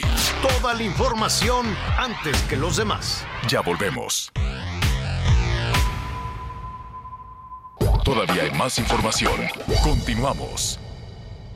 Toma un minuto y piensa en tu momento favorito. El nacimiento de tu primer hijo o su primer cumpleaños. Ahora piensa en las empresas y en los empleos que hay detrás. El de Ana, que trabaja en la empresa donde hacen los biberones. El de Carlos, que hace los pasteles. Empresarios y colaboradores trabajamos para que a todos nos vaya mejor. CIRT, Radio y Televisión Mexicanas. Voz de las empresas. Consejo de la Comunicación. Las noticias en resumen. Un juez federal condenó a 12 años de cárcel a Fidencio Alejandro González Esparza, el Janus, implicado en el asesinato de nueve personas de la familia Levarón en Bavispe, Sonora, en 2019. El sujeto sentenciado es señalado por los delitos de delincuencia organizada y portación de armas de uso exclusivo del ejército mexicano. En Luman, Yucatán, un perro, un perrito, murió luego de que pasó horas encadenado bajo el sol y ante pues estas temperaturas que se registraron pues en la entidad. Vecinos de la comunidad han pedido que se aplique todo el peso de la ley al propietario de la mascota. La Fiscalía de Veracruz informó que Itiel N, alias el Compa Playa, fue vinculado a proceso por el delito de homicidio doloso calificado de dos personas ocurrido en 2018. De acuerdo con los hechos, este sujeto disparó contra sus víctimas en un palenque. Coparmex aseguró que durante el gobierno de Andrés Manuel López Obrador ha aumentado 48% el número de averiguaciones previas por el delito de extorsión a empresas a través de llamadas telefónicas, mensajes por WhatsApp, cobro de piso o la intimidación. Según datos, la extorsión golpea fuertemente a la actividad económica, especialmente al propietario de pequeños comercios. Muy bien, muchas gracias, muchas gracias Anita Lomelí y mucha atención amigos, por favor, mucha atención, sobre todo si usted fue de esos que tuvo la, que tuvo la previsión de tener todavía ahí su reparto de utilidades o tiene unos ahorritos, ya sabe qué va a hacer con las utilidades y con estos ahorros de este año, ¿por qué no prueba algo diferente con Citibanamex? Vamos a platicar y hablar de invertir y sobre todo hacerlo de manera segura. Si desde el inicio quiere saber cuánto va a ganar por cada inversión, Pagaré Citibanamex es la opción para usted. Aproveche estos días su rendimiento de hasta el 13%, sin duda una de las tasas más elevadas.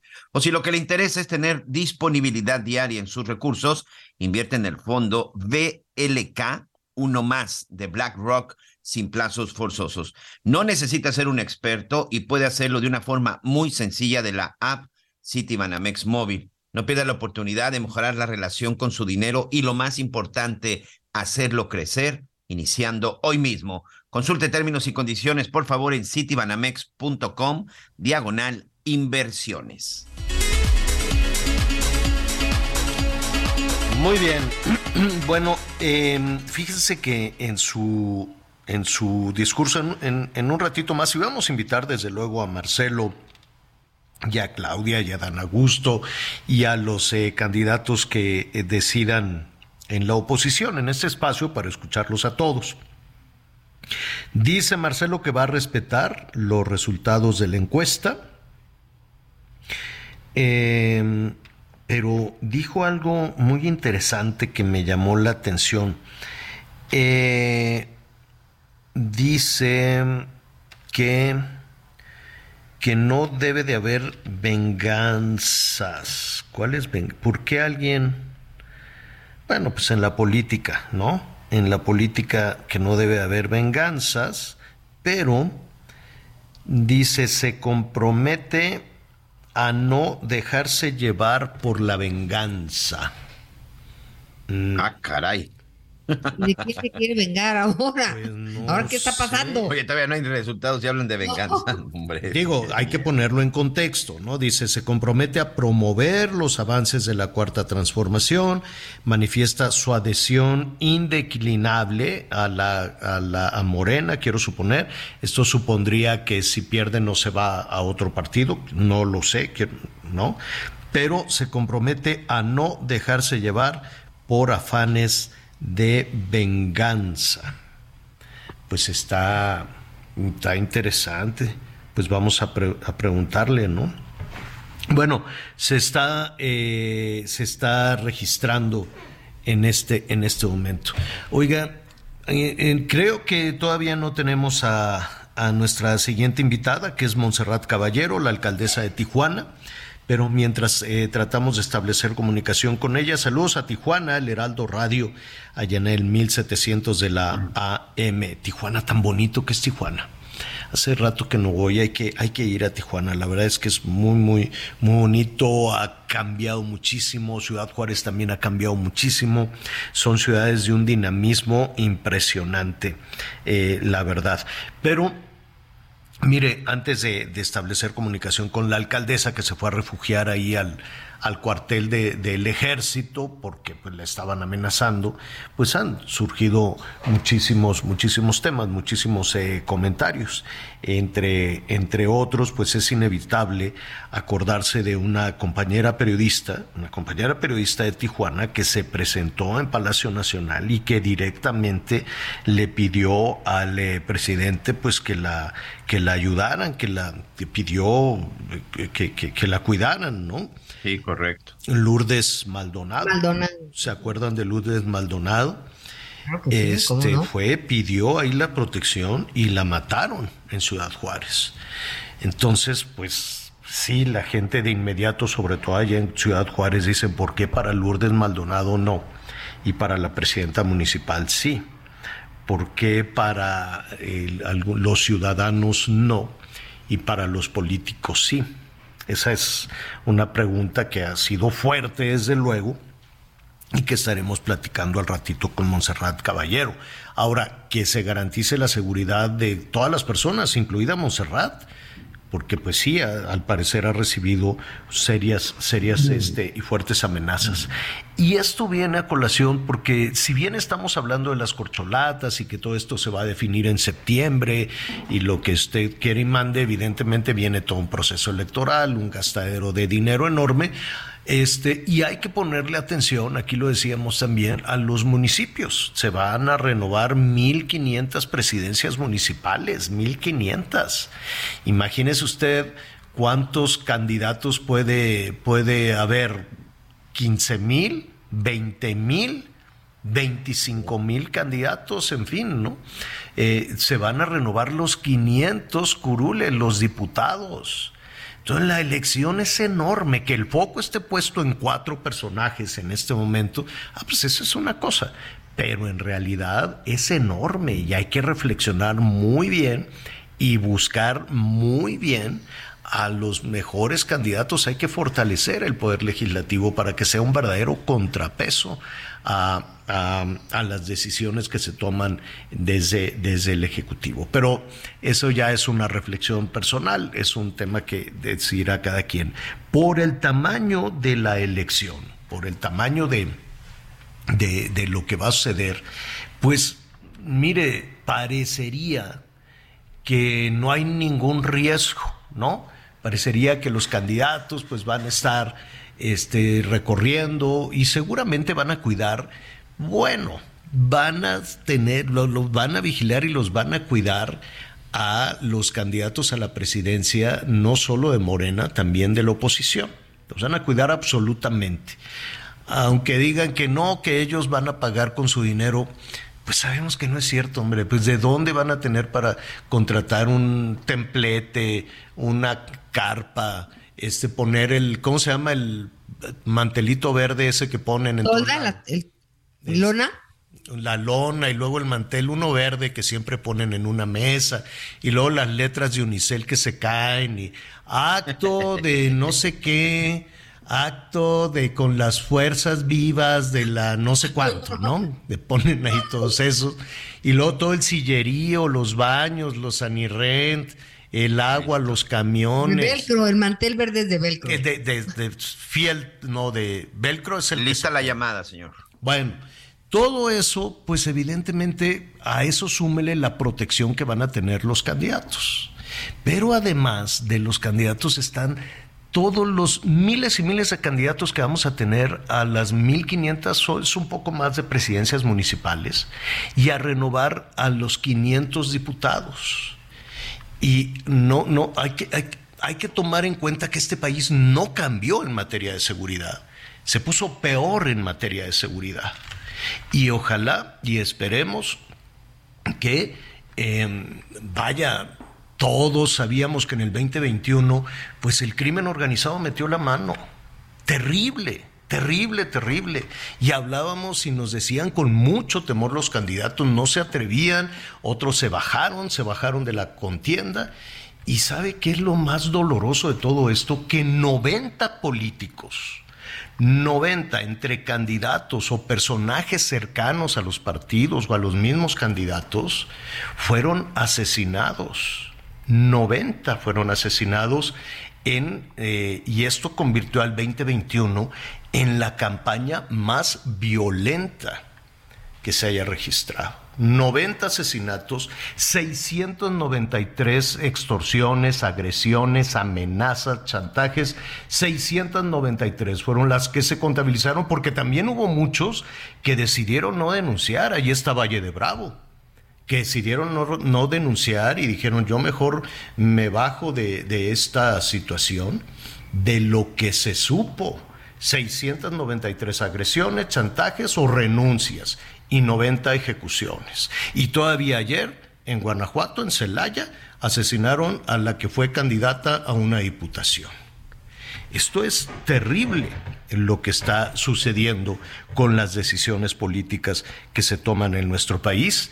Y sí, yo veo que está todo el entusiasmo y las corcholatas y lo que tú quieras, pero no hay que perder de vista toda, toda esta situación, como lo que está sucediendo en Tijuana, amenazas reales contra la presidenta municipal Montserrat Caballero, la alcaldesa de Tijuana, Montserrat. Muy buenas tardes. Eh, buenas tardes, Javier. Buenas tardes, Ana María. Gracias por el espacio. Oye, ¿por qué tomaste esta decisión de ir al cuartel? Eh, por lo mismo que está comentando usted, es triste, es doloroso que la mayoría de los políticos estén encampañados y no dando resultados. Entonces, eh, al no dar resultados, pues el crimen organizado ve cancha libre para hacer lo que quiere y en esas condiciones se encontraba la ciudad. En la ciudad la encontramos en el primer lugar de violencia nacional Hoy hemos avanzado poco, poco, debo ser sincera, vamos en el quinto lugar. Hemos decomisado 1.700 armas de la policía municipal que yo manejo, 1.700 detenidos, 60 sicarios y pues se ve reflejado en estas amenazas y estas amenazas son solo para pernoctar, porque yo sigo con mi agenda en la calle y en mi oficina. a, ver un poco, un poco por partes también la manera de, trabajar de la alcaldesa, pero eh, ¿qué, qué, bueno, entendemos qué significa una, una amenaza, pero ¿qué pasó? ¿Cómo, cómo fue? ¿Le, mandaron un mensaje? ¿Qué, qué, qué pasó? el 17 de mayo, el 17 de mayo, su servidora, este, tiene, tiene, llegó a recogerme mi escolta, decidí no ir a, a este evento, él se adelantó y tuvo un atentado. En este atentado resultó ileso, la bala por, por, gracias a Dios solo, solo pasó atrás de su cabeza y detuvimos cuatro personas, de las que una decía que, que tenía la instrucción de, de atacar a, a una señora y su escolta. De ahí la fiscalía nos indicó que estas personas tuvieron que salir libres, nos acreditaron los hechos, salieron libres, que no era contra mi atentado, sino contra mi escolta.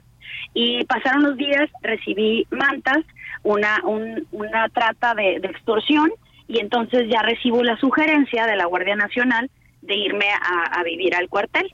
¿Qué decía la manta? ¿Se puede saber qué decía la manta? Sí, claro. Claro, este, Montserrat, eh, entre, datos telefónicos y mantas que, que indicaban que dejara yo de trabajar que dejara yo de trabajar, no en qué, ni en cómo, ni, ni una firma de alguna célula delictiva, solo que dejara de trabajar. Eh, yo por dejar de trabajar entiendo que 1.700 armas pues son equivalen a un regimiento y, y, que los 60 los 60 homicidas que he detenido no todos se encuentran en este momento en la cárcel.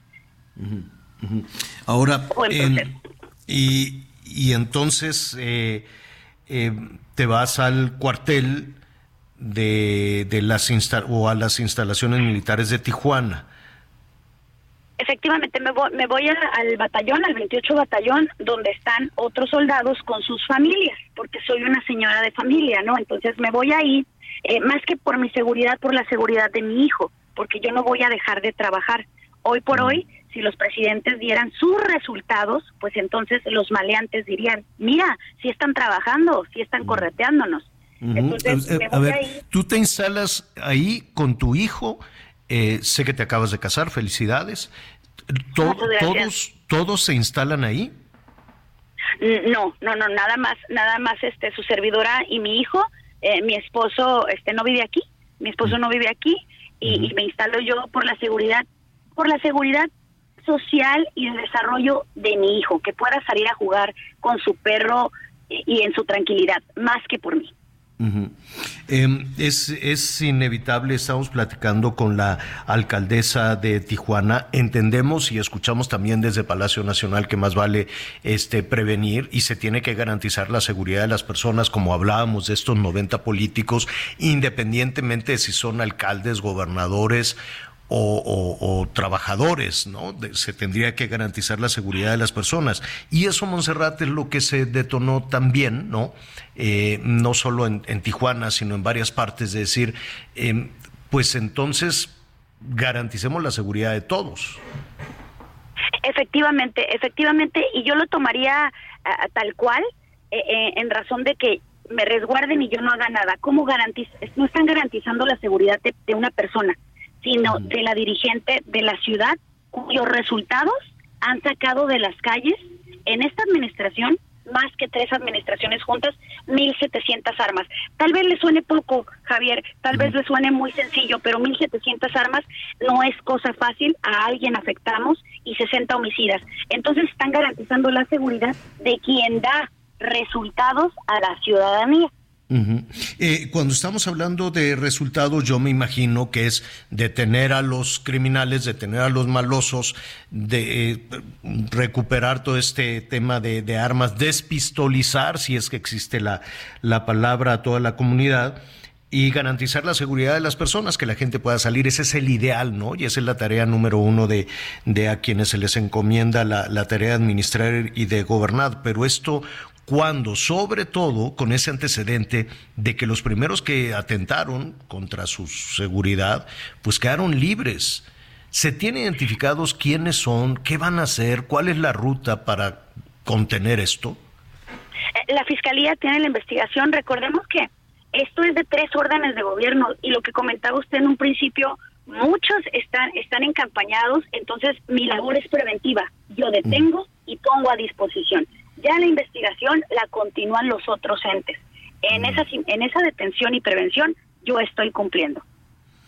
Pues, eh, alcaldesa, ¿cuándo no hay un tiempo para que usted regrese a su casa? No sé si ha redoblado la seguridad, se han suspendido las, los eventos públicos. ¿Qué va a hacer? Bueno, de hecho voy llegando a un evento público. Ayer estuve en Sánchez Tabuada y, y no sé si escucharon que antier un, un vehículo circulaba con siete cuerpos, eh, siete oxisos nosotros presentamos dos detenidos, dos detenidos relacionados a ese hecho. También acabamos de detener ayer a tres personas que salían en un video donde hablaban de un toque de queda para la ciudad. Ahí están los resultados. Ya la investigación la tiene la Fiscalía. Ya el proceso va con ellos, con el órgano encargado, y nosotros indefinidamente estaremos así porque seguiremos trabajando por esta ciudad. Monserrat Caballero, alcaldesa de Tijuana, muchísimas gracias. Muchísimas gracias, bonito día. Hasta pronto, saludos a Tijuana, el Heraldo Radio allá en el 1700 de la AM. Qué rápido se nos fue, qué rápido se nos va el, el tiempo, El tiempo, Miguelón. sí. Anita, ¿cómo vamos con los comentarios? A ver, Miguelito, ya querías algunos preparados. Muy bien, aquí estamos. Muchas gracias a todos nuestros amigos. Nos mandan saludos aquí desde la zona de Iztapalapa. La señora Alicia nos dice, Javier Anita, Javier Anita Miguelón, muchas gracias. Todos los días los escucho y me da, eh, todos los días los escucho, me gusta mucho su noticiero, pero creo que no dejen de lado a la alcaldesa Clara Brugada, que ha hecho cosas muy interesantes en nuestra demarcación. No, ya hablamos gracias. de ella. Ayer Ya, ya hablamos. precisamente es eh, también de las punteras y muchos de nuestros amigos de, de es. Iztapalapa. Y sí, sí le está chambeando. No sé cómo va en la competencia, ¿no? Para la... Pues fíjate que yo ni siquiera, yo ni- pero fíjate que yo ni siquiera la he visto tan, tan trepada como dicen, pero este sí, la verdad es que la alcaldía sí ha tenido ahí Un cosas, cambio cosas radical, un trabajo muy... Oye, pero eh, estaba en las encuestas abajo Mira. de Omar Shein- de Omar Harfuch. ¿Sabes, ¿Sabes qué es lo sorprendente? Ahorita que, que escucho la palabra radical con Anita, este, no es que sea radical, más bien es que por primera vez alguien está trabajando, porque en Pero realidad ese es su trabajo. que Iztapalapa luzca diferente y viva la gente en muchos casos de manera radical de otra forma, Miguel. Te queremos muchos en, en Iztapalapa, Anita. No, Miguel, siempre decían que era el traspatio de la Ciudad de México, ya no. Esa es una Ah. diferencia. Ah, es Mira. que, a ver, fue la interpretación de la palabra radical. Sí. Anita dice que hubo un cambio radical para bien. y Sí, Claro, claro, Miguel claro. habla para bien, de radicalización Para bien, sí. Lo que pasa es de que ese estigma y esa etiqueta, recuerden que yo soy oriundo de Iztapalapa, originario de Iztapalapa, entonces tú, tú, conozco, tú, tú. conozco las profundidades de Iztapalapa.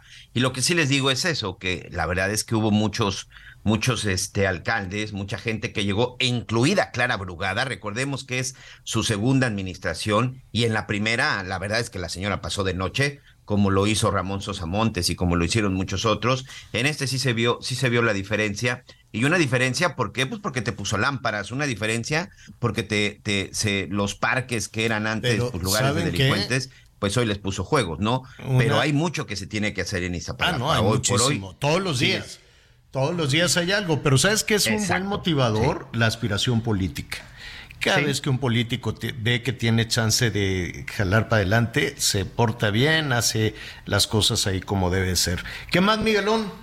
Bueno, este, muchas gracias por sus comentarios. Total apoyo y respaldo a los campesinos de Sinaloa y demás estados afectados. Qué cinismo de la clase política en el poder sin resolver nada y ya se van de nuevo a campaña para pedir el voto del 2024. Triste mi México en muchos aspectos, seguridad, criminalidad, corrupción, desapariciones, gobierno sin empatía. Gracias el señor Santos Barrera. Javier, un saludo precisando.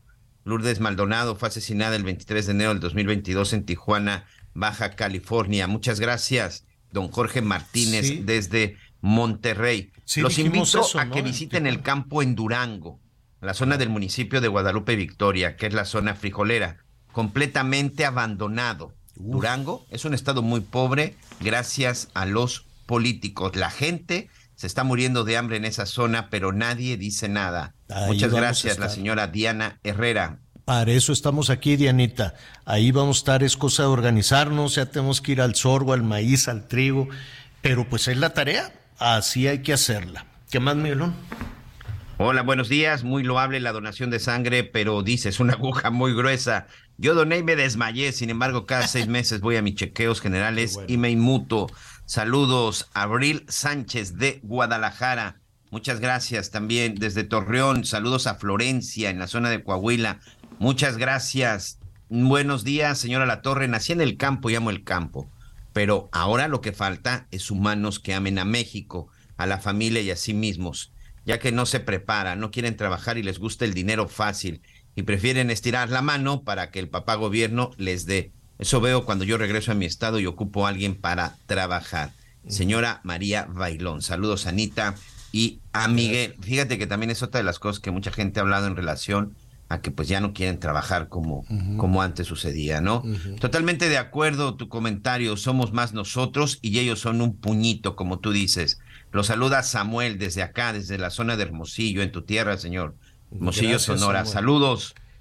Gracias. Este, buenas tardes. Eh, bueno, aquí difiere un poco con lo que dice Anita. No creo que alguien que está atrás de un escritorio pueda decirle a alguien que ha sembrado toda su vida o cómo hacerlo. Realmente los funcionarios están fuera de la realidad y también deberían de ver a los artesanos que están completamente olvidados y cada día hay menos. Mi nombre es Gabriel Ortiz y vivo en Tonalá, Jalisco. Buenos días, Javier. Totalmente de acuerdo con tu comentario. Bueno, también aquí coincide que somos más los buenos que sobre todo los funcionarios. Hace ocho años sufrí un accidente, bueno, una enfermedad, me operaron de un pulmón y no he parado de trabajar. Ahorita estamos buscando trabajo porque los del aeropuerto del AIFA nos quedaron debiendo una buena lana. Si usted nos pudiera echar la mano, se lo agradecería. De mí Con depende. mucho gusto. Mañana vamos a, mañana retomamos este, este Sinue tema. Abrica es un arquitecto. Muy bien, Sinue. Mañana retomamos este tema con muchísimo gusto porque ya nos vamos. Ya nos vamos por una sopita fría. Anita Lomelí, gracias. Buenas tardes, cuídense mucho a tomar agua. Gracias, Miguelito. Gracias, Gracias. Miguel Aquino. Gracias, señor. Buen provecho, Anita. Yo lo espero a las eh, diez y media en Hechos. Se va a poner buenísimo Azteca 1. Mientras tanto, sigue con nosotros Salvador García Soto.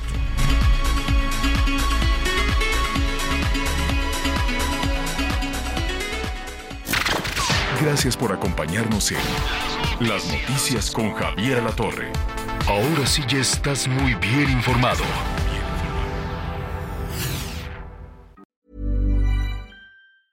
Hey, it's Danny Pellegrino from Everything Iconic. Ready to upgrade your style game without blowing your budget? Check out Quince. They've got all the good stuff shirts and polos, activewear, and fine leather goods, all at 50 to 80% less than other high end brands. And the best part? They're all about safe, ethical, and responsible manufacturing. Get that luxury vibe without the luxury price tag. Hit up quince.com slash upgrade for free shipping and 365 day returns on your next order. That's quince.com slash upgrade.